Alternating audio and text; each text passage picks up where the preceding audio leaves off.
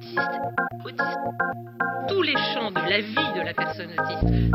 Autiste, autiste, Est-ce que je suis autiste Autiste autiste, autiste, les adolescents ou les jeunes adultes Autiste. autistes L'adulte autiste, l'adulte autiste. autiste, Je suis autiste Asperger. autiste, syndrome d'Asperger, autiste, autiste. Bande d'autistes, le podcast qui parle d'autisme autrement.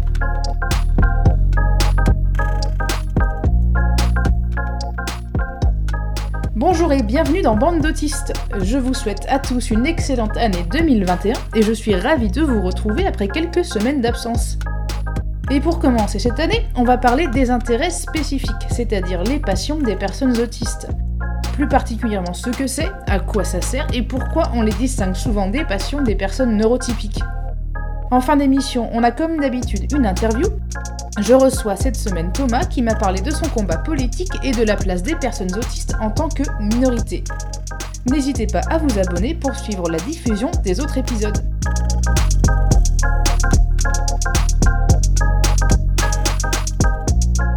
Le sujet du jour, c'est donc les intérêts spécifiques. Tout d'abord, on va définir ce que c'est.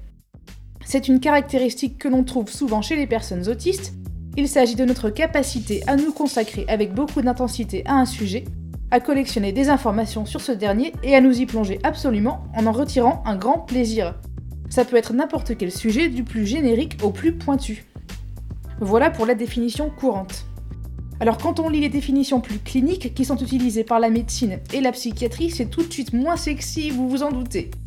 Le DSM5, c'est-à-dire la Bible de la psychiatrie, que j'ai déjà mentionné, est encore très largement utilisée pour définir l'autisme, et elle définit les intérêts spécifiques comme des intérêts, je cite, restreints. Selon le DSM5, un autiste se caractérise donc par, je cite, le caractère restreint et répétitif des comportements, des intérêts. Déjà, ce qu'on peut noter, c'est que l'adjectif restreint est plus lourd, il sous-entend que se consacrer à un sujet de manière répétée ou intense est anormal. Le DSM5 précise ensuite qu'on peut trouver chez les personnes autistes, je cite, des intérêts restreints ou fixes, anormaux dans leur intensité ou leur but. La définition est à la fois très large et très subjective, et on laisse au thérapeute le soin de juger par lui-même si la passion est anormale ou non. Mais qu'est-ce qu'un intérêt anormal dans son intensité au fond? Je vais prendre mon exemple. Un de mes plus gros intérêts spécifiques, c'est le livre Le Seigneur des Anneaux. Pour vous donner une idée de l'intensité, je le relis une fois par an et c'est le seul bouquin dont je peux citer des passages entiers. À 11 ans, je l'ai lu pour la première fois et après je l'ai relu en boucle pendant des mois. C'est-à-dire que je finissais les trois livres puis je recommençais du début. Ça a duré un certain temps. Bon, vous vous doutez que j'ai fini par décrocher de cette boucle, sinon je ne serais probablement pas là pour vous en parler. Maintenant, je ne le relis plus comme ça, mais je m'y replonge très régulièrement et je peux passer des heures à lire des analyses poussées sur les thèmes abordés et l'univers plus large dont il fait partie. Il y a des fois où je suis submergée d'émotions devant l'œuvre. C'est très difficile à expliquer, mais je pense que je peux comparer ça à un coup de foudre. Vous savez, lorsque d'un coup on est ébahi par une personne et on ne sait plus très bien qui on est ni ce qu'on faisait sur Terre avant de la rencontrer. Un intérêt spécifique, ça peut avoir cette intensité-là. Et donc c'est ça qui peut être jugé comme problématique, à défaut d'être simplement notable. Par exemple, je mentionnais à une personne ma lecture en boucle de ce livre, et elle s'est exclamée Mais euh, personne t'a arrêté? Ça m'a frappé et ça m'a fait réaliser que j'ai eu la chance d'être dans une famille où les passions de ce type étaient tout à fait normalisées, voire encouragées. Mais pour le reste de la population, une gamine de 11 ans qui lit le même livre pendant plusieurs mois, bah ça inquiète. Alors qu'au fond, ça n'influençait ni ma capacité à avoir des amis, ni mes notes à l'école, ni mes moments de sociabilisation avec ma famille. Alors pourquoi était-ce notable? Pour une personne extérieure, cet intérêt était restreint et anormal en intensité. S'il avait été consulté, un psychiatre ou un psychologue aurait peut-être conseillé à mes parents de me forcer à lire un autre livre au bout d'un moment. Mais pour moi, ça a été un joli moment de fin d'enfance où j'ai vraiment eu la sensation de visiter un pays imaginaire et d'y habiter pendant quelques temps. Est-ce que c'est mauvais? Moi, je pense pas. Il faut aussi se rappeler qu'on est jugé par rapport à la norme. Si on s'en écarte, c'est notable pour le reste du monde. On souffre encore une fois de notre infériorité numérique qui ne nous permet pas d'ancrer nos habitudes comme des habitudes courantes. À ce sujet, j'ai une amie qui a employé le terme d'intérêt restreint en intensité pour parler des passions des personnes neurotypiques. Bah oui, ils sont pas normaux eux, ils aiment les choses qu'à moitié. Ça m'a fait beaucoup rire, mais ça montre bien qu'encore une fois, on est évalué par rapport à une masse qui diffère de nous. Tes petits camarades fonctionnent comme ça, alors toi, petit autiste, bah si tu fais pas la même chose, c'est préoccupant, même si tu fais du mal à personne. Bon, je vais pas m'étaler là-dessus parce que je pourrais râler pendant des heures. Ce que je voulais exprimer, c'est que des critères aussi subjectifs laissent la porte grande ouverte aux appréciations personnelles, et on sait que ça ne favorise pas souvent une prise en charge en douceur. Comme souvent, les écarts à la normalité sont stigmatisés, même lorsqu'ils n'engendrent pas de conséquences négatives pour la personne. On passe maintenant au point suivant. À quoi servent les intérêts spécifiques des personnes autistes? Tout comme les passions entre guillemets classiques, les intérêts spécifiques des personnes autistes jouent un rôle dans la régulation de nos humeurs. Il s'agit souvent d'un refuge, typiquement une personne autiste qui aura subi une longue journée de travail se précipitera sur son intérêt spécifique le soir et y trouvera un grand apaisement. Personnellement, je range un peu ça avec l'estime, c'est-à-dire les mouvements répétitifs qu'on peut faire, les balancements, les mains qui s'agitent, etc. Tout comme l'estime, les intérêts spécifiques nous recentrent sur nous-mêmes. Ça nous calme et on sait bien qu'on en a grandement besoin. Les intérêts spécifiques nous permettent également de construire une expertise sur un sujet. Ça paraît anodin, mais ça joue énormément sur notre estime de nous. On évolue dans une société globalement peu tendre avec les personnes qui ne sont pas dans la norme. Un très grand nombre de personnes autistes ont connu du harcèlement et vivent souvent avec une estime d'eux-mêmes qui est assez proche du néant. Et je n'ai pas besoin de vous expliquer que pour une part encore beaucoup trop grande de la population, les termes autiste et simple d'esprit sont plus ou moins interchangeables. Du coup, avoir un intérêt spécifique, c'est une source de fierté et de solidité pour beaucoup de personnes autistes, qui y trouvent un point d'appui. C'est enfin un domaine qu'ils maîtrisent parfaitement et sur lequel ils ont des connaissances bien plus approfondies que la population générale. Moi par exemple, je peux avoir une estime de moi qui plonge jusqu'au très fond de la terre, mais sur mes intérêts spécifiques comme le sport ou l'écriture, j'ai une confiance en moi qui vacille très rarement. Et ça fait plutôt du bien les jours où on a l'impression qu'on n'arrivera jamais à rien. Alors pour conclure cette section, quelles sont les différences avec les passions? Comme le dit très cliniquement le DSM5, c'est une question de sujet ou d'intensité. La nature même de la passion peut être inhabituelle, tout le monde ne se passionne pas par exemple pour les systèmes de sécurité des ascenseurs ou la classification des espèces imaginaires. En termes d'intensité, je l'ai dit plus tôt, c'est complètement subjectif. Après, de ce que j'ai pu voir moi personnellement, j'ai quand même l'impression que l'intensité est effectivement plus forte chez les personnes autistes. Pour dire les choses simplement, enlever un intérêt spécifique à une personne autiste peut avoir des effets absolument catastrophiques, voire morbides. Après, c'est mon avis, et je sais que tout le monde n'est pas d'accord. Je connais des personnes autistes qui militent pour que le terme intérêt spécifique soit remplacé par passion, car elles trouvent que c'est la même chose et que les mettre dans une catégorie séparée, ça contribue à notre stigmatisation. Le débat est donc ouvert. On va maintenant faire un petit tour de la manière dont le monde a historiquement géré les passions des personnes autistes. Et là non plus, ça n'a pas toujours été très joli. Les autistes qui ont eu la chance d'avoir un intérêt spécifique, on va dire vendable, ont pu en faire quelque chose, et parfois quelque chose de grand. Un bon exemple, c'est Greta Thunberg qui a transformé son intérêt pour l'écologie en combat militant.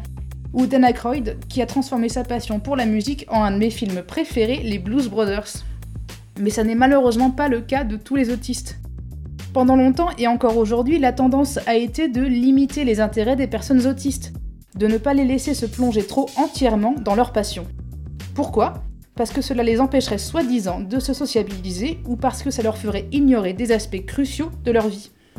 Le premier argument est à mon avis complètement vide de sens. Une personne qui vit recluse et qui ne crée pas beaucoup de liens avec l'autre ne deviendra pas de manière magique plus sociable si on lui enlève sa passion. Au contraire. C'est aussi oublier que souvent les intérêts spécifiques sont justement des vecteurs de sociabilisation pour les personnes autistes. Personnellement, vous me mettez au milieu d'une soirée avec des personnes que je ne connais pas, je risque de mourir d'ennui. Mais si mon voisin de table me lance sur mon album préféré des Clash, ben là, ça ira tout de suite mieux. Le deuxième argument, qui dit que les intérêts spécifiques des autistes peuvent être envahissants, est plus entendable selon moi, et encore, c'est à prendre avec des pincettes. L'intensité de la passion d'une personne autiste peut en effet lui faire oublier de manger, de boire ou de dormir tant elle est absorbée. Après, je connais aucune personne qui soit réellement tombée d'inanition à force de se consacrer à son intérêt spécifique. Donc je pense qu'on a un peu tendance à exagérer ce danger.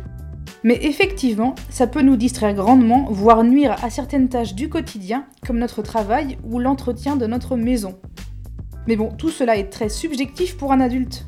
On pourrait argumenter qu'un autiste qui vit d'amour, d'eau fraîche et de passion, en oubliant de passer le balai, ben c'est pas très grave en soi.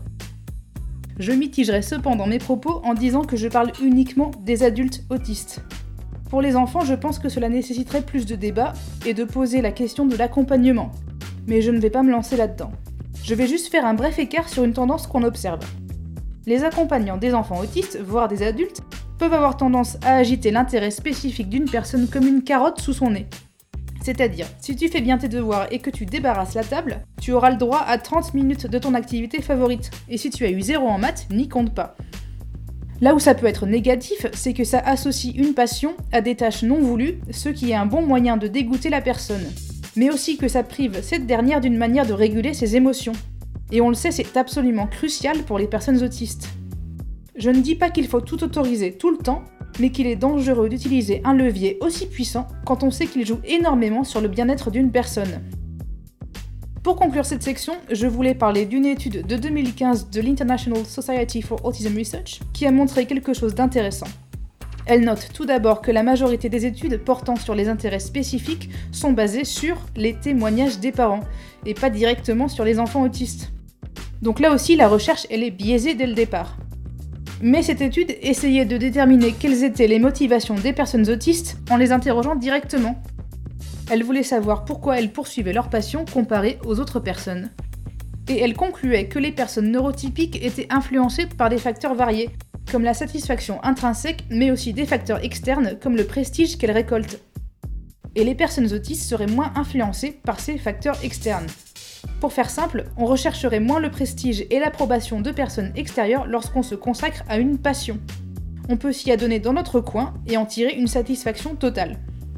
Cela montre bien qu'utiliser une passion d'une personne autiste comme une carotte pour répondre aux attentes de la société, bah ça ne marche pas vraiment, ou alors superficiellement. C'est en tout cas un truc que je vérifie personnellement. Et c'est quelque chose que je retrouve vraiment chez d'autres personnes autistes. Je suis constamment en train de découvrir les trucs cool qu'ont fait mes amis par le passé, car ils ne s'étalent pas particulièrement sur leur victoire. Pour conclure cette section sur une bonne note, je vais rappeler qu'à mesure que la prise en charge des personnes autistes évolue, on laisse de plus en plus ces dernières se consacrer à leurs intérêts, et c'est plutôt positif. Avant de terminer cette première partie du podcast sur les intérêts spécifiques, je veux aussi rappeler que certaines personnes autistes n'en ont pas, ou n'en identifient pas. C'est quelque chose que je vois souvent passer des personnes qui se demandent est-ce que je peux être autiste si je n'ai pas d'intérêt spécifique? La réponse est oui. C'est une caractéristique, mais ça n'est pas la seule. Je veux aussi noter que parfois on ne se rend pas compte qu'on a des intérêts spécifiques. Par exemple, moi, au moment où j'ai commencé à me demander si j'étais autiste, je pensais que je n'avais pas d'intérêt spécifique. En oubliant au passage ma passion intense pour la Terre du Milieu, mon planning d'entraînement méticuleusement préparé pendant des heures et ma collection de musique plus que conséquente. On n'est pas toujours très objectif avec nous-mêmes. Il y a aussi le fait qu'on voit ces limitations avec un œil particulièrement critique. Par exemple, j'ai une amie qui ne se voit pas du tout comme experte dans ses domaines de prédilection, car elle ne voit que ses limitations et toutes les connaissances qu'elle n'a pas. Du coup, elle ne se rend pas compte que comparée à la population générale, elle est vraiment très calée sur ces sujets. Voilà pour ce que je voulais dire sur les intérêts spécifiques. Comme d'habitude, si j'ai dit des bêtises ou si vous avez des précisions à apporter, n'hésitez pas à me le faire savoir dans les commentaires. Toute idée de thème à aborder est également bienvenue. On va maintenant passer à la seconde partie de l'émission avec une interview de Thomas. Une fois n'est pas coutume, je vais cependant précéder cette interview d'un avertissement de ma part. Bande d'autistes est un podcast que je veux absolument apolitique. Alors oui, je sais, tout combat est par nature politique, mais disons que je ne souhaite évoquer aucun bord politique, aucun parti précis, et essayer de me dégager des clivages habituels autant que possible. Ça ne veut pas dire que j'ai pas d'opinion, et si vous suivez ce que je raconte, vous les devinerez probablement de vous-même. Mais c'est une ligne de conduite. Toujours est-il que l'interview qui suit m'a permis d'interroger Thomas, et il s'avère que nous parlons beaucoup de communisme, car c'est une de ses grandes passions. Je voulais donc préciser que ce qui va suivre n'est aucunement une promotion d'un parti politique, tout du moins de mon côté, mais plutôt un moyen de montrer à quel point un intérêt spécifique peut faire de nous un expert d'un sujet en particulier. Voilà pour l'avertissement, je vous laisse découvrir l'interview. Alors bonjour Thomas et merci d'avoir bien voulu passer quelques moments avec moi. Est-ce que tu peux te présenter? Bonjour, moi c'est Thomas. Est-ce que tu peux me dire ce que, à quoi tu occupes tes journées en général? Mes journées, je, le, je, les, je les passe à, à participer à la vie, euh, à la, à la vie asso- associa- associative. Voilà, je fais aussi de, de, de, de, de la marche quotidienne. euh, Je lis un peu, je, je fais, de, je fais du, euh, du militantisme euh, par-ci par-là. D'accord. À quel âge tu as découvert que tu étais autiste? J'ai été diagnostiqué à l'âge de 5 ans environ, l'année de mes 5 ans. D'accord. Donc plutôt tôt. Euh, à ton avis, qu'est-ce qui freine la prise en compte des personnes autistes au quotidien dans la société? Ce, ce, ce qui freine la, la prise en compte des personnes autistes, c'est euh, euh, plus, plusieurs, plusieurs facteurs. Il y a, il y a les, le manque d'informations, le, le manque de moyens financiers, euh, matériels et humains. Il y a la, la, la, la, la, cou- la course, la course au profit qui demande à ce que pour, pour les portefeuilles des, des grands patrons, tout le monde rentre, rentre dans le moule et ce qui fait que le fric passe avant la prise en compte des besoins euh, euh, de chacun selon leur spécificité et, euh, en l'occurrence les besoins de, de chaque personne, de chaque individu autiste. Hmm. En fait, ce que tu dis, c'est que les personnes autistes peuvent rencontrer des, des difficultés au niveau sociétal et que c'est un symptôme plus large, si j'ai bien suivi ce que tu dis. C'est une conséquence euh, du, euh, du capitalisme. C'est le système qui, euh, qui engendre, les, engendre les inégalités et qui encourage la, la mise en, en concurrence. On se retrouve dans un système où il y a moins, moins d'emplois que, que de prolétaires et où on, on impose la, la concurrence entre, entre les travailleurs. Et, cette, et cette concurrence fait que les, que les personnes euh, ayant des spécificités euh, qui ne correspondent pas euh, au bon vouloir des grands patrons sont écartées. C'est le système dans lequel les, les profits passent avant l'humain. Hmm. Donc en fait, ce que tu dis, c'est que hum, il faudrait peut-être considérer les personnes autistes en tant que minorité au même titre que les personnes de couleur, les personnes homosexuelles, etc. De, fa- de, fac- de facto, oui. Les personnes autistes et les autres personnes euh, subissent des, oppressions spécifiques dues, euh, dues, à la, division. Ce sont des conséquences euh, du système, exactement comme le racisme, le sexisme, l'homophobie et j'en passe, sont des conséquences du système capitaliste. À ton avis, qu'est-ce qu'il faudrait faire au niveau étatique pour que les personnes autistes subissent moins d'agressions et soient moins mises à l'écart? Il, faut, il faudrait en, en, en premier lieu euh, en, fin- en finir avec euh, le système et autrement dit euh, ex- exproprier les, les grands patrons sans, sans, sans, sans les, sans les indemniser. C'est une, une, ex- une expropriation qui sera, qui sera très nécessaire au fait d'apporter des, des moyens financiers à la population de sorte à pouvoir euh, financer euh, l'éducation. Le manque d'information euh, favorise le fait que, que la population soit, soit perméable aux, idées reçues fausses concernant l'autisme. On va passer à une autre série de questions maintenant. Je voulais savoir, si tu veux bien en parler, qu'est-ce que tu considères comme ta plus grande passion? Alors je sais pas si on peut considérer ça comme, euh, comme une passion étant donné que je le fais pour, euh, pour euh, non pas pour le plaisir pour le plaisir de le faire mais par volonté militante ma passion c'est enfin ma, ma passion. Ce que je, je tiens à faire c'est mon mon combat combat pour pour la propagande communiste et et anticapitaliste.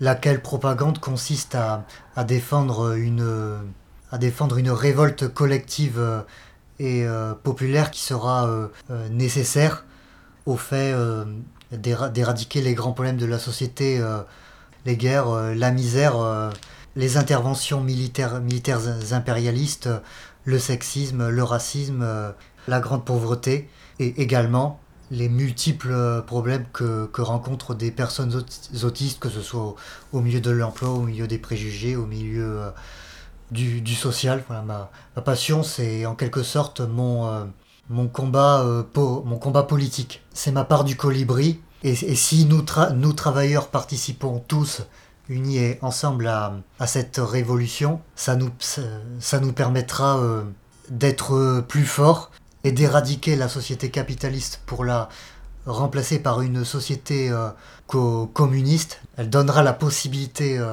matérielle de, de résoudre euh, les problèmes. Et en, ce qui concerne la visibilité de l'autisme et l'autisme un peu plus euh, médiatique, on va dire, est-ce que tu as croisé une, une, figure euh, connue, autiste, qui t'a particulièrement marqué J'ai beaucoup apprécié les, les vidéos euh, féministes euh, de euh, Julie Daché ou, ou je ne sais pas comment ça se, ça se prononce. Mad- Madame Daché a très bien dé- démonté des, des idées reçues sur, sur le féminisme. Elle a dénoncé le patriarcat. Elle a dénoncé la, la culture du, euh, du viol et a, bien, a très bien expliqué euh, en quoi c'était quelque chose de, de réel et pas, pas une, une, invention visant à, à encourager une quelconque euh, guerre des sexes.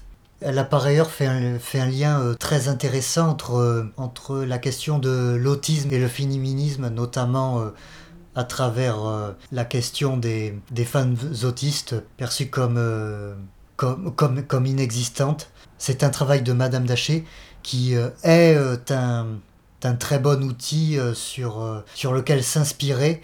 C'est un travail qui est très pertinent dans, dans la lutte contre, contre les horreurs.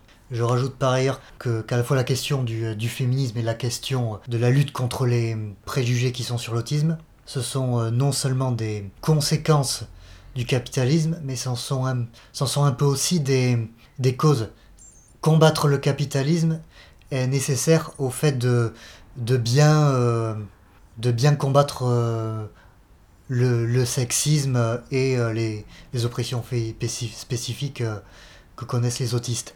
Et inversement, le combat féministe et le combat pour les autistes sont nécessaires au combat contre le capitalisme. Il y a une, inter, euh, une interdépendance et euh, une, nécessité euh, mutuelle. Le- L'un a besoin de l'autre et l'autre a besoin de l'un. Mm. Je trouve que Julie Daché, c'est un bon exemple. De, on voit de plus en plus de personnes qui militent pour les droits des autistes et qui ont une approche très intersectionnelle. C'est-à-dire, et qui moi me paraît absolument, comme tu dis, inévitable. C'est-à-dire qu'une personne autiste, elle est déjà en difficulté, mais si en plus euh, elle est noire, si en plus elle est pauvre, elle va, euh, elle va en fait cumuler euh, des difficultés. Tant qu'on prendra pas ça en compte, je pense qu'on ne pourra pas avoir une vision globale de ce qu'il faut faire pour les droits des autistes en fait. Je suis tout à fait, tout à fait d'accord. le capitalisme eng- engendre, engendre toutes sortes d'oppressions spécifiques. Quand vous êtes une femme, une femme à la fois noire, autiste, homosexuelle et prolétaire, vous, euh, vous, vous, vous cumulez les, euh, les, oppressions euh, spécifiques. C'est pour ça que, oui, l'intersectionnalité, elle est nécessaire. D'ailleurs, l'intersectionnalité n'est pas une concurrente de, de l'universalisme. Il n'y a pas lieu à les, à les opposer. L'universalisme est compatible avec l'intersectionnalité. C'est faire preuve d'une très mauvaise foi que de confondre l'intersectionnalité avec du communautarisme. D'accord, mais merci Thomas, on va finir l'interview là-dessus. Je te remercie d'avoir répondu à mes quelques questions. Merci à toi de, de m'avoir invité. Voilà, bande d'autistes, c'est fini pour aujourd'hui. Je vous invite à vous abonner pour suivre la diffusion des prochains épisodes. N'hésitez pas à me laisser un commentaire ou à liker cet épisode. En attendant la suite, n'oubliez pas de rester ouvert et prenez soin de vous.